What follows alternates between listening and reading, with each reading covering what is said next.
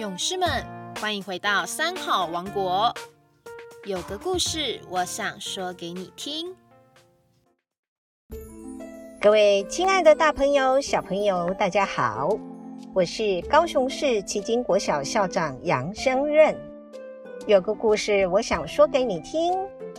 今天我所要分享的故事是仙崖禅师。在日本江户时代，有一位仙岩义范禅师，在他的寺院里，共有一百多位的弟子跟着禅师学习。其中有一位年轻的沙弥，因为年纪还小，玩心很重，每每在晚饭之后，就会偷偷的溜到后院去玩，然后再用一个高脚凳做垫脚。翻墙到外面去游玩。有一天，沙弥又翻墙出去夜游了，而那一次正好仙崖禅师在夜里出来巡聊。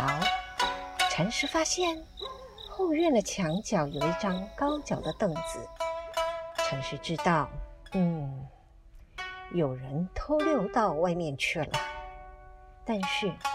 禅师并没有惊动任何人，只是静静地将高脚凳移开，然后站在墙角下等候，等着，等着。沙弥夜游回来了，他不知道凳子已经被移走了，一脚就踩在仙崖禅师的肩膀上跳了下来。这一跳，他才看清楚。啊！什么？他不是踩在凳子上，而是踩在禅师的肩膀上呢。他一下子惊慌的不知道如何是好啊。但是仙来禅师非常慈祥温和，一点儿都没有责备他，反而安慰他说：“孩子啊，夜凉如水，小心受凉啊。”赶快回去加一件衣服吧。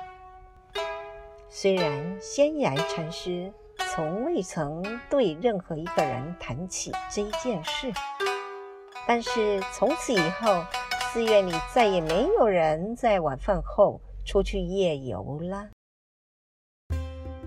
这个故事告诉我们要孩子自尊自重，先要给他自尊、信心与关爱。孩子的学习过程自然会展现好的成果，进步也会比较快。因为教育是人生大事，无心的一句话、一个动作，对于孩子身心的影响都非常巨大，怎么可以不谨慎呢？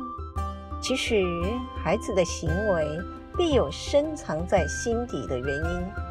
而教育不应该只是表象上的琢磨，而是关心背后的动机，那才是根本之道啊！